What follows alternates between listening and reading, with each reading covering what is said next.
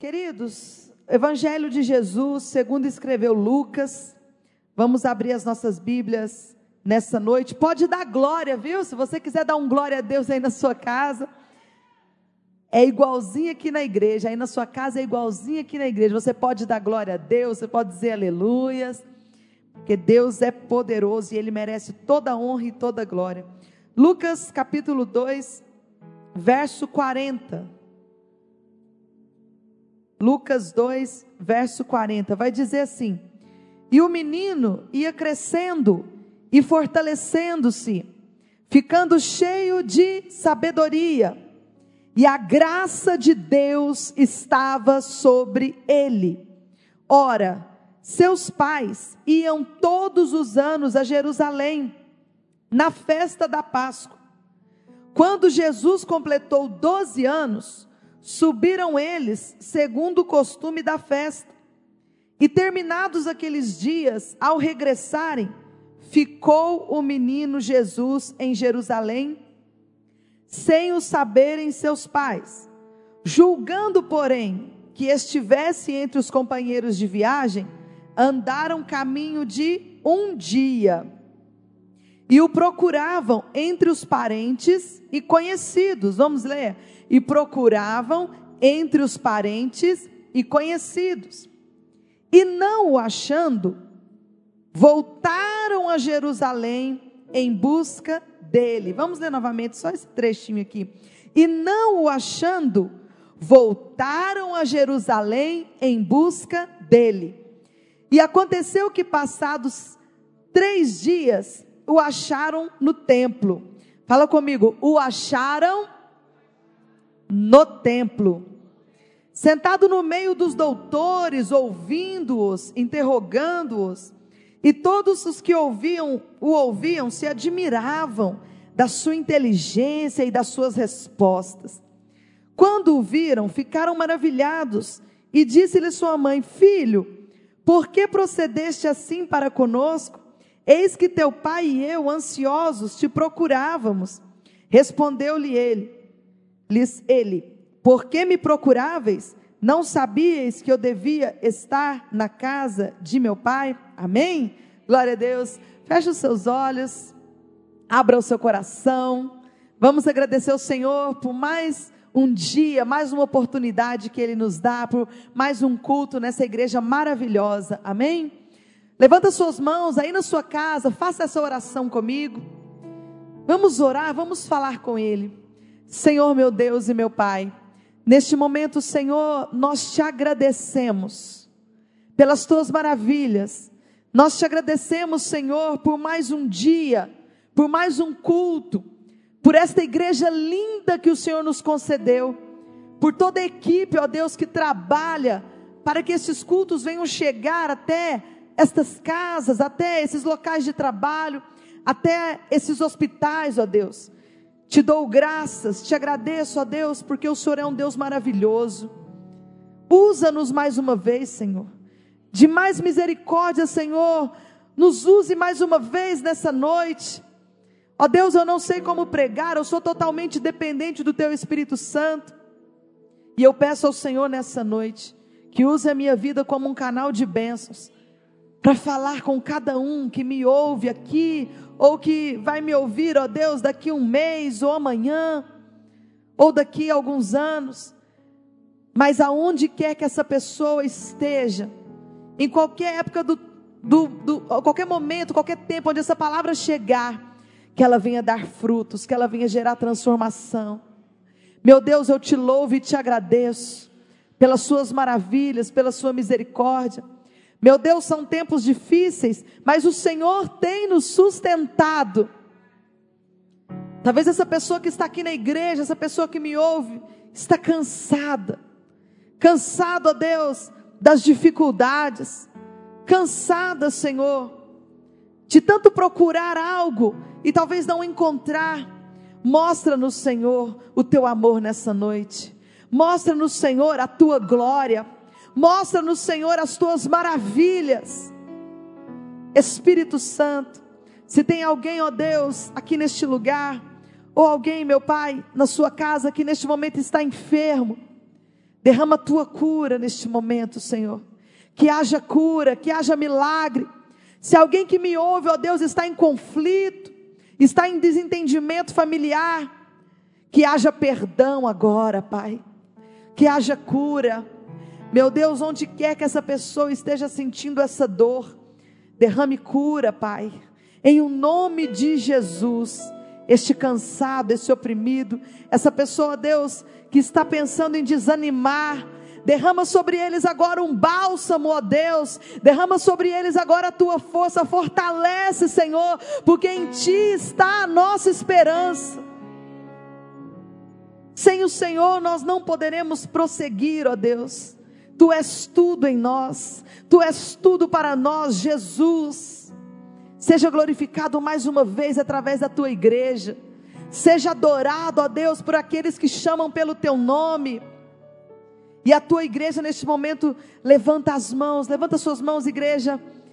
Levanta suas mãos aos céus e diga um glória a Deus lá do fundo do seu coração, digam glória a Deus. Diga, Jesus, tu és maravilhoso. A minha esperança está em ti, Senhor. Você pode dizer: A minha esperança está em ti, Senhor. Aleluias, glória a Deus. Vamos aplaudir a Ele. Aleluia, glória a Deus. Como é bom falar com o Senhor. Pode sentar, pode tomar o seu lugar, fique à vontade, mas faça isso glorificando ao Senhor. Amém? O título da mensagem nessa noite é Quatro Dias Sem Jesus. Amém? Quatro dias sem Jesus.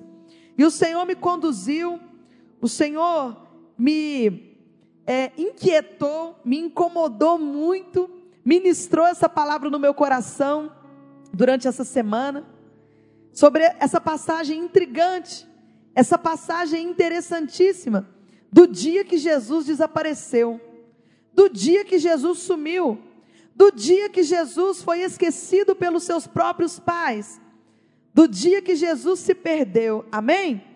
Nós vemos aqui essa passagem, e essa passagem, ela é uma passagem muito interessante, que vai trazer para nós verdades poderosas, vai nos ensinar lições maravilhosas, que eu tenho certeza que vai virar uma chave na sua mente nessa noite.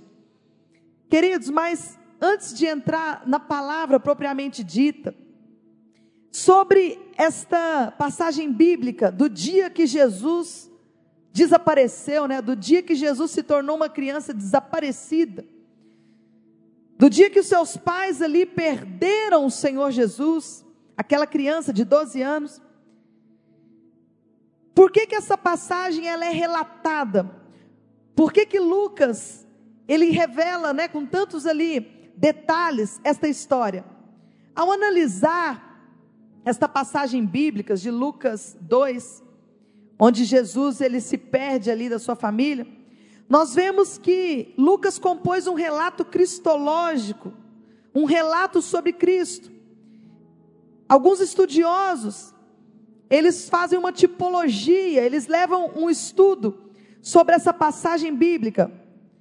O menino Jesus, ele perde-se em Jerusalém.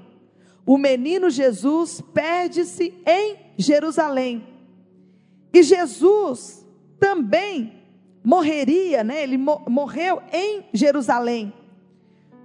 O menino Jesus, ele perde-se numa festa da Páscoa. Jesus morreu numa festa da Páscoa. O menino Jesus perdeu-se durante três dias até voltarem a encontrá-lo. Jesus, ao morrer, desapareceu três dias até voltarem a encontrá-lo. Para se perder em Jerusalém, o menino Jesus teve que subir da Galileia. Para morrer em Jerusalém, Jesus teve que subir da Galileia. Perante a angústia de seus pais, o menino Jesus diz-lhe que a sua perda é necessária. Perante a angústia dos seus discípulos, Jesus diz-lhe que sua morte é necessária. Quando Jesus explica por que razão se perdeu, seus pais não compreenderam as palavras que lhes disse. Quando Jesus explica o porquê da sua paixão, os seus discípulos não compreenderam essas palavras. Quando se perde, Jesus repreende seus pais, dizendo: Por que me procuráveis? Quando Jesus morre, repreendem a, repreendeu as mulheres que o procuram, porque buscai entre os mortos aquele que vive? O menino diz que se perde para estar com seu pai. Jesus, ao morrer, entrega o seu espírito ao Pai. Essas são algumas comparações de alguns estudiosos referente a essa, essa passagem, onde Jesus ele se perde. E nós vamos nessa noite em busca de verdades poderosas para destravar a nossa vida. Mas antes eu gostaria que você também, além desse dessa comparação teológica, além dessa tipologia sobre esse relato cronológico do dia que Jesus desapareceu, eu gostaria que você mergulhasse comigo naquele cenário. Qual foi o cenário onde aquela criança, Jesus então com 12 anos, desapareceu? Qual era o cenário? A cidade estava vazia ou não? A Bíblia vai dizer que Jesus sumiu na festa da Páscoa. Jesus se perdeu dos seus pais na festa da Páscoa. Segundo os historiadores, nesta época do ano, era a época que aquela cidade estava mais movimentada. Imagina você uma grande festa comparada talvez às exposições. Cerca de mais ou menos 200 mil pessoas circulando naquela cidade. Imagina o movimento de pessoas, a quantidade de caravanas de várias cidades vizinhas para estarem ali naquela cidade. Na época da Páscoa, na festa da Páscoa, muitos animais, muitos, muito comércio ali, de animais, de tapeçarias, de pele, muitas famílias, muitas caravanas, muitas, muitas pessoas diferentes ali. Uma cidade que estava naquele momento superlotada, uma cidade movimentada, cheio de pessoas diferentes, pessoas de diversas localizações. E foi nesse cenário que Jesus se perdeu. Foi neste cenário que Jesus ele se separou ali dos seus pais. A Bíblia vai dizer que Maria e José já haviam caminhado um dia. Agora imagina você, mãe, você pai, depois de vários dias de festa, depois de enfrentar viagem, depois de enfrentar aquele movimento todo, de repente, quando você já viaja um dia de volta para o seu lar, você se dá conta que você esqueceu um filho para trás. Você se dá conta que você perdeu o seu filho. Você se dá conta que você perdeu aquela criança que você tanto ama. Quem tem muitos filhos aí sabe como é que é. Às vezes vai aumentando o número de filhos, a gente fica com medo de, ter, de estar tá esquecendo alguém. Se você é pai, você é mãe, talvez você já passou por algo semelhante. Quando você viaja, e de repente você não leva o seu filho, você não leva a sua criança, e aí de repente bate aquele aperto no coração assim: cadê? Cadê meu filho? Aí você se lembra que você não trouxe ele para a viagem, ou você se lembra que você não trouxe ele para a festa. Mas até então é angustiante. Queridos, eu me lembro de um dia que eu estava com visitas né, lá em casa, a gente tinha acabado de almoçar. E a gente conversando, conversando, coisa de cinco minutos, cinco, três minutos. De repente a gente pergunta assim: cadê o Tito? Tito é meu filho, de três anos de idade. Na época ele tinha dois. E a gente pergunta: cadê, cadê o Tito? Cadê meu filho? E a gente começa a gritar. A gente começou a gritar: Tito, onde você está? E nada, aquele silêncio. Eu não sei se você, pai, você, mãe que me ouve nessa noite, se você já passou por isso. De chamar pelo seu filho e ele não responder. Ou de ter a sensação que ele soltou da sua mão. E a gente chamando, chamando, chamando. E aí a gente foi na piscina para ver se ele né, estava lá, tinha caído. É angustiante, até chegar na piscina, parece que eu já não tinha nem perna. Minha perna ficou toda, toda, não tinha nem perna direito para chegar lá na piscina. De pensar que ele estaria ali. Aí quando a gente chega na piscina, dá aquele alívio, né? Na piscina ele não caiu, graças a Deus. Mas é angustiante. Mas aí a angústia não passa, porque a gente continua chamando. Cadê você? E nada, um silêncio. E aí procurando, procurando, aí passa mil coisas na cabeça. Se você, pai, mãe, você já passou por isso, passa mil coisas na cabeça. Aí você já pensa que tem um serial killer no lugar, você já pensa que tem uma van que levou seu filho, aí você já pensa que ele se perdeu, que um lobo pegou, que um leão surgiu. Tantas as possibilidades que a gente pensa, né? A gente fica angustiado, é angustiante quando uma criança desaparece. E aí a gente procurando por ele, procurando por ele, de repente ele estava na garagem ali do vizinho, monta, é, subiu num carrinho e estava lá, dirigindo caladinho. Mas aí dá aquele alívio, né, de encontrar, de achar. Eu com quatro anos de idade eu, eu fugi de casa. Meu pai saiu para comprar um frango, né, dia de domingo, ele saiu para comprar um frango assado. E eu falei assim: Deixa eu, é, papai, me leva. E eu tinha quatro anos, eu falei, papai, me leva. Ele, não, fica aí com a mamãe. E ele saiu de bicicleta, aquelas bicicletas Monarch, Monarch que chama, né, antigas, vermelhas. E ele saiu. E eu lembro que minha mãe, fazendo o almoço, não viu. E eu saí atrás dele. E dizem que eu perguntava assim: alguém viu o panaca do meu pai? e fui procurando, procurando, e me perdi. Graças a Deus, porque Deus já tem um propósito em tudo, que eu fui parar na casa de uma prima. Mas a prima não ligou para minha mãe. Você, prima, você sabe que é você, né? Vai me assistir aí. Não procurou a mamãe. Naquela época não tinha celular, não tinha telefone. Eu fiquei a tarde inteira na casa da minha prima. E minha mãe me procurando, até que por acaso eu estava de fora da casa da minha prima e vi minha mãe lá fora. Eu só vi minha mãe colocando a mão na cabeça assim. Acho que ela falou, graças a Deus. Queridos, mas é angustiante quando uma criança desaparece, porque você não sabe o que, que aconteceu, você não sabe se, se onde que está, se está morto, se está vivo. Quantas mães, quantos pais passam por essa angústia de ver o seu filho desaparecer e não saber o, o paradeiro? Quantas mães passam por essa angústia, têm suas crianças desaparecidas já há cinco anos, seis anos, dez anos. O número de crianças desaparecidas é altíssimo. Agora imagina comigo, mergulha comigo nessa história. O que que se passou no coração de Maria e José? Quatro dias sem Jesus. Eles já tinham andado um dia.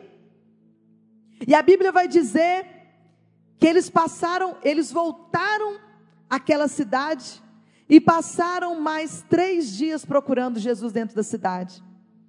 Pensa que foi fácil? Como que foi para Maria? Como que foi para José? De repente Jesus desaparecer, perder Jesus de vista, quatro dias sem Jesus. Onde será que Jesus estava? Onde será que aquela criança de 12 anos estava? Será que alguém poderia ter feito alguma maldade? Imagina o que passou no coração de Maria. Imagina o que passou no coração de José.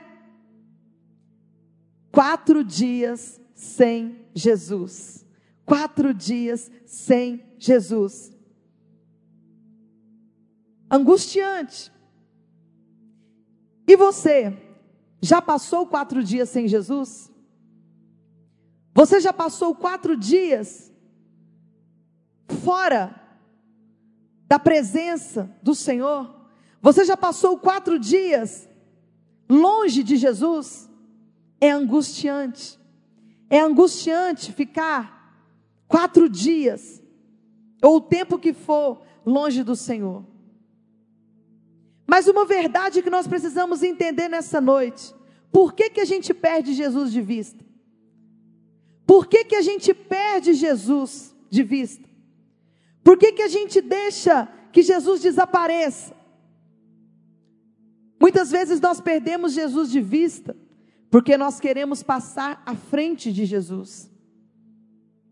Maria e José, eles perderam Jesus de vista, porque eles foram adiante de Jesus. Eles estavam voltando para sua casa. Eles pensavam que Jesus estava junto. Eles pensavam que Jesus estava junto com eles na caravana. Porque naquela época, mulheres andavam com mulheres, homens andavam com homens, com seus grupos. José pensou que Jesus estava com Maria, e Maria pensou que Jesus estava com José. Agora imagina a angústia de um encontrar, um encontrar um com o outro e dizer assim: "E aí, Maria? Vamos já dar um lanche aqui para Jesus? Ué, mas Jesus não está com você? Eu pensei que Jesus estava com você. De repente vem Maria e fala para José: Não, eu pensei que Jesus estava com você. Agora imagine como que esse casal vai fazer uma oração.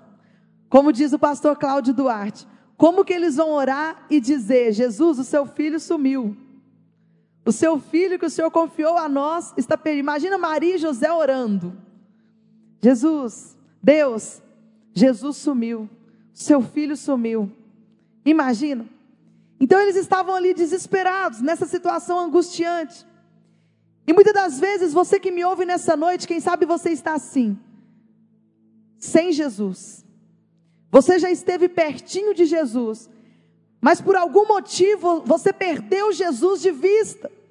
E é por isso que talvez uma comparação tão básica, talvez uma comparação com essa história, você também está angustiado. Você também está se sentindo mal, porque você também perdeu Jesus de vista. Mas por que, que a gente perde Jesus de vista? Passando à frente. Como que você faz isso? Toda vez que você quer assumir as rédeas da sua vida. Toda vez que você quer comandar a sua vida. Toda vez que você quer estar à frente de Jesus nas suas decisões, Toda vez que vocês quer passar à frente de Jesus, queridos, Jesus precisa ir à nossa frente sempre. Ele é o nosso pastor. Não perca Jesus de vista. Não permita que isso aconteça na sua vida.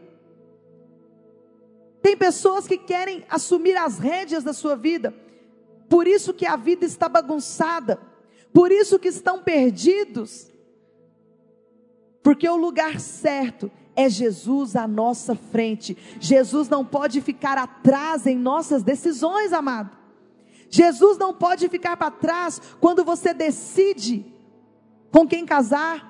Jesus não pode ficar em último lugar quando você recebe o seu salário. Jesus não pode ficar para trás quando você faz os seus planos. Jesus precisa estar à sua frente. Não perca Jesus de vista, porque é horrível ficar sem Jesus.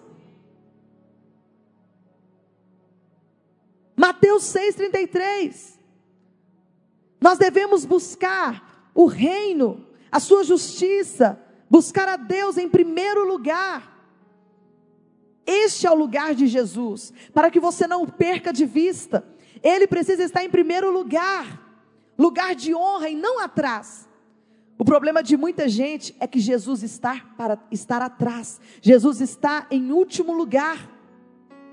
O lugar de Jesus no seu coração é a frente. O lugar de Jesus nos seus projetos é a frente. O lugar de Jesus na sua vida é a frente. O lugar de Jesus no seu tempo é a frente. O lugar de Jesus na sua casa é a frente. O lugar de Jesus na sua vida, na sua família é a frente. Não perca Jesus de vista. Tem pessoas que querem andar à frente do próprio Deus. Tem pessoas que querem comandar a sua própria vida. Entregue a sua vida ao Senhor e confia nele, e ele tudo fará. Não tem nada melhor do que nós confiarmos no Senhor, do que deixar Ele tomar o controle, do que deixar Ele estar à frente. Jesus estando à frente da nossa vida, você fica tranquilo. Você não, não se desespera se está vindo uma nuvem de gafanhotos, se está tendo terremotos. Você não se desespera se nós estamos enfrentando peste. Sabe por quê? A sua confiança está naquele que está à frente. Se Jesus está à frente da sua vida, Você está seguro, não há angústia, não há sofrimento. Se Jesus está à frente da sua vida, ainda que você chore, o choro pode durar uma noite, mas a alegria vem pela manhã, porque Jesus está à frente. Ele não está atrás, você não deixou Jesus atrás. Como que você pode perder Jesus de vista? Como que você pode viver essa angústia, viver essa situação? Quando você busca Jesus no lugar errado. Tem muita gente buscando Jesus no lugar errado. José, Maria, eles pensavam que Jesus estava junto. Viajaram um dia. Pensaram que Jesus estava com eles, mas não estava. Sabe o que aconteceu com José e com Maria? Eles perderam tempo. Eu vou repetir se você ainda não entendeu. José e Maria perderam tempo. Caminharam um dia, pensando que Jesus estava com eles, mas não estava. Pensavam que Jesus estava ali com os seus parentes, pensavam que Jesus estava ali com os conhecidos, mas não estava. Quem sabe você tem perdido o seu tempo, desperdiçado a sua vida, desperdiçado a sua caminhada, porque você pensa que Jesus está junto, mas não está. Está desperdiçando a sua juventude. Não, Jesus está comigo. Vive a sua vida de qualquer maneira e diz: Não, Jesus está junto. Mas Jesus não está, porque Jesus precisa estar à frente. Perderam um dia de caminhada. Quanto tempo você já perdeu? Quanto tempo você está perdendo, pensando que, que Jesus está junto e talvez ele não esteja? Porque buscam Jesus no lugar errado.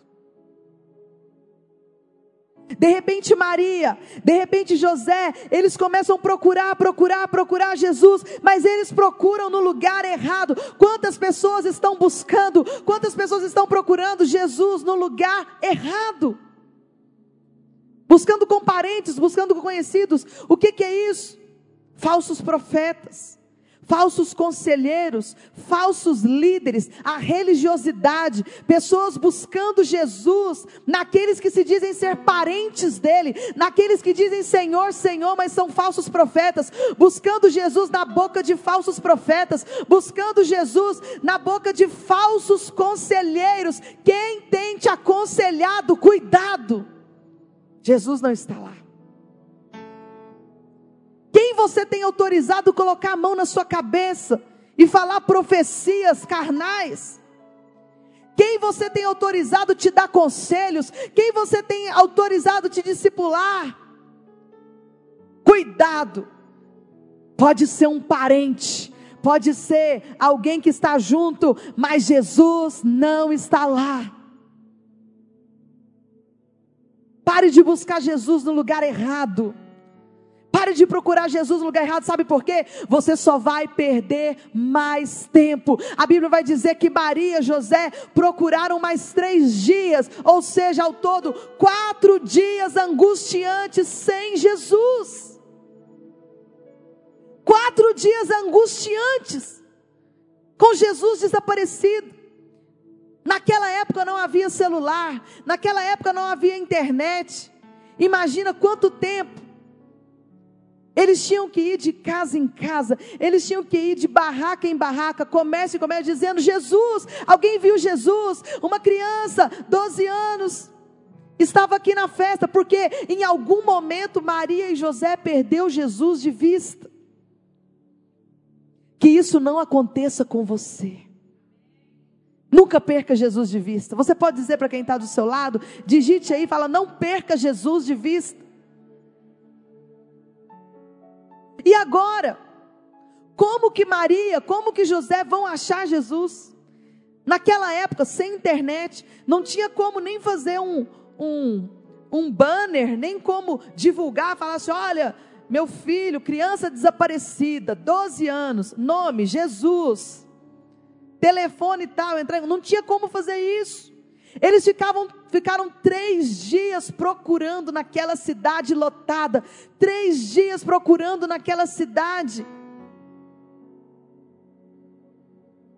procurando nos lugares errados. Tem muita gente que perde Jesus na festa, sabia disso? Meu Deus do céu. Muita gente perdendo Jesus na festa.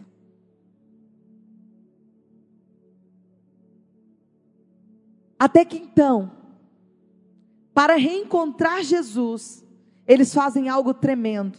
E o Senhor te colocou aqui, nessa noite, ouvindo essa palavra, para que se você está longe de Jesus, se você perdeu Jesus de vista, se você está angustiado, se você está vivendo uma vida de medo, de angústia, de incerteza, você possa hoje se reencontrar com Jesus.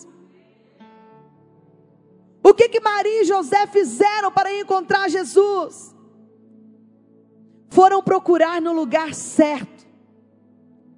Eles foram ao templo. Queridos, não despreze a sua igreja, não despreze o ir ao templo. Maria e José, eles voltaram ao templo. Maria e José, eles foram encontrar com os verdadeiros servos de Deus, eles foram encontrar com aqueles que estão ali trabalhando no templo. Não despreze a sua igreja, não despreze o templo, não valorize a sua igreja. E naquele momento, Maria e José, eles chegam ali, naquele lugar, e eles encontram aquele menino, encontram Jesus.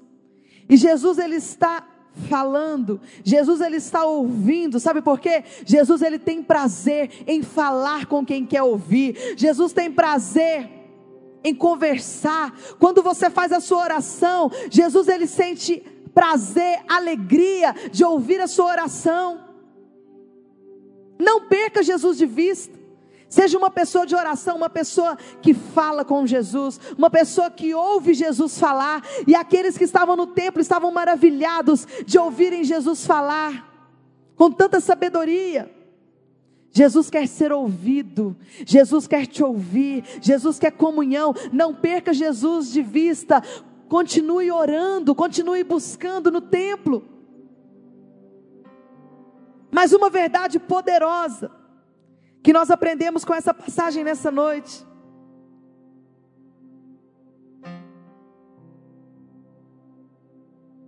Mas uma mensagem poderosa que nós aprendemos é a resposta que Jesus deu. E naquele momento, Maria, José, eles fazem algo que todos os pais fariam. Jesus, por que você fez isso comigo? E é exatamente essas palavras, né? Exatamente essas palavras. Eu quero até voltar lá no texto.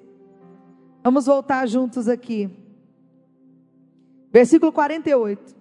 Quando o viram, ficaram maravilhados e disse-lhe sua mãe: Filho, por que procedeste assim para conosco? É a mesma coisa que eu disse para o Tito aquele dia: Filho, por que, que você fez isso comigo?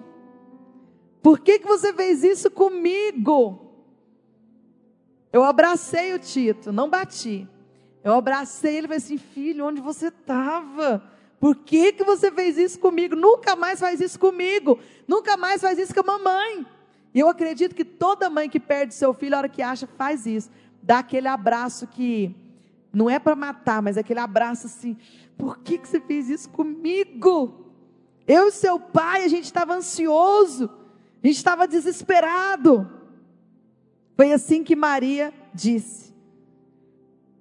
Quem sabe você tem falado assim para Jesus: Jesus, onde o Senhor está? Quem sabe você tem dito isso pelas madrugadas, no seu ataque de fúria. Quem sabe você tem dito isso, Jesus, por que, que você faz isso comigo? Jesus, por que, que meu vizinho é tão abençoado e eu não? Jesus, por que, que a minha vida tem que ser assim? Jesus, por que, que o Senhor faz isso comigo? Agora que eu abri a minha empresa, vem essa pandemia. Jesus, por que, que o Senhor está fazendo isso conosco? Quem sabe você tem dito isso? Quem sabe você tem é, esbravejado contra o próprio Deus. Jesus, por que, que o Senhor tem feito isto comigo? E aí Jesus vai dizer: Por que me procuráveis assim? Não sabias que eu devia estar cuidando dos negócios do meu pai? O meu lugar é cuidando dos negócios do meu pai. Querido, Deus ele não muda. Jesus ele não muda, ele é o mesmo ontem, hoje e é eternamente. Só que às vezes em algum momento da vida nós mudamos. Em algum momento da vida você perde Jesus de vista. E você se revolta com ele, você diz, por que Jesus está fazendo isso comigo? Quando na verdade é você que está perdido. Você pensa que Jesus se perdeu, você pensa que Deus perdeu o controle, você pensa que Deus perdeu a, a autonomia do mundo, que Deus perdeu o controle da humanidade, mas na verdade é você que está perdido, porque o Senhor é o mesmo. É você que se perdeu. Jesus está onde ele sempre esteve, cuidando dos negócios do, do de Deus, cuidando dos negócios do seu pai. E essa é a resposta dele para, para sua mãe ali. Essa é a resposta dele para Maria, para José. Eu estou aqui, mãe, cuidando dos negócios do meu pai. Eu estou aqui, mãe, cuidando do reino. Eu estou aqui, mãe. Vocês que se perderam, vocês que foram embora, a gente não pode ir embora, a gente tem que ficar aqui, cuidando do reino, cuidando das coisas do meu pai. Quem sabe você que me ouve, você está perdido, porque você parou de cuidar dos negócios do seu pai. Você parou de cuidar dos negócios de Deus. Ah, essa frase me enche de alegria. Eu estou cuidando dos negócios do meu pai. Eu estou cuidando dos negócios do meu pai. Não era Jesus que estava perdido. Não é Deus que está perdido no meio dessa pandemia, no meio dessa confusão de gafanhoto, de política, não. Às vezes é nós que nos perdemos. Mas Jesus te diz nessa noite: eu, eu ainda estou aqui cuidando dos negócios do meu Pai, e você, venha também, vamos cuidar dos negócios de Deus. Entenda a magnitude dessa resposta, entenda a magnitude dessa frase, queridos. Isso me faz lembrar o filho pródigo, aquele filho mais velho que fica em casa cuidando dos negócios do seu pai. E de repente, ali naquele ataque né, de nervos, de raiva, ele chora um cabrito. Mas aí o seu pai diz assim: Filho, a fazenda é sua. Eu estou aqui contigo 24 horas. É isso que Deus quer falar com você nessa noite. É tudo teu, tudo que é de Deus é seu, são os negócios do nosso Pai. Você não serve a Deus por causa de salário. Você não serve a Deus em troca de um elogio do pastor. Você serve a Deus porque você está cuidando dos negócios do seu pai.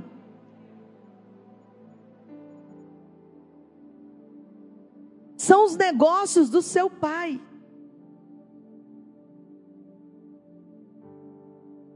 São os negócios dele. É a fazenda dele, é o reino dele, são as pessoas dele, é o povo dele, é para ele. O que a gente faz aqui na igreja, o que a gente está empenhado, o que a gente está trabalhando, são os negócios do Senhor. Nós servimos com prazer, nós fazemos com alegria, e é por isso que Jesus estava ali há três dias, no templo, cuidando dos negócios do seu pai. Quem será que estava perdido nessa história? Você que me ouve nessa noite, o Senhor te chama para que você tome posse da sua herança. Não deixe o inimigo governar a sua família, não deixe o inimigo governar a política da sua cidade, não deixe o inimigo governar a sua cidade, governar o seu país. O Senhor te chama, venha cuidar dos negócios do seu pai. Não seja um omisso mais. Não se omita. Está na hora de você tomar posse daquilo que é seu. Está na hora de você governar. Está na hora de você levantar a sua cabeça e dizer: Ei, tudo aquilo que está aqui fora da igreja, tudo aquilo que está aqui dentro, a chuva, o mar, a areia do mar, tudo aquilo é do meu Pai. Está na hora de você olhar para as estrelas do céu e dizer: é de Deus. Está na hora de você olhar para a natureza, para a chuva, para qualquer coisa e dizer: você comeu uma maçã, você comeu uma banana, qualquer coisa e dizer: foi o meu pai que criou. Está na hora de você tomar posse dos negócios do seu pai. Jesus nunca abriu mão dessa missão de cuidar dos negócios do Pai. Jesus nunca abriu mão da missão, e às vezes você tem abandonado o seu ministério, entregado o seu cargo, entregado, desistido, abandonado, queridos. Jesus jamais abriu mão da sua missão. Com 12 anos de idade, Jesus lá no templo, eu estou cuidando dos negócios do meu pai. E você sabe qual eram os negócios do pai? Você.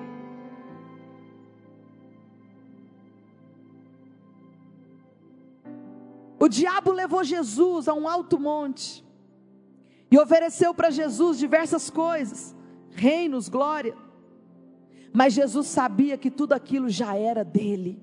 Porque o diabo tenta te enganar, o diabo tenta falar: olha, não leva o seu salário para a igreja, não, porque você vai perder, fica com ele para você. Ele fica te oferecendo coisas que já são suas, tudo que existe já é seu, basta você tomar posse. Tudo que existe nesse mundo já é seu, basta você tomar posse. Viver os planos de Deus, viver a vontade de Deus, que tudo Ele vai acrescentar. Gente, Deus está no controle de tudo, você precisa entender isso. É tudo de Deus, ouro, prata, é tudo de Deus, ouro, prata, natureza, tudo é dele. Se ele ordenar lá do céu que tudo vire de cabeça para baixo, vai virar, porque quem manda é Deus, quem tem o controle é Ele, é tudo dele, e você é filho. Então por que ficar perdido? Por que ficar angustiado? Por que ficar quatro dias sem Jesus?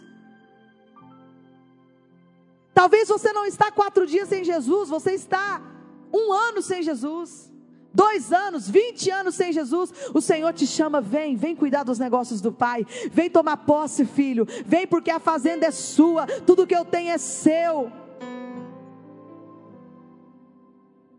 Está na hora de você assumir o seu lugar de filho, senão você vai ser alguém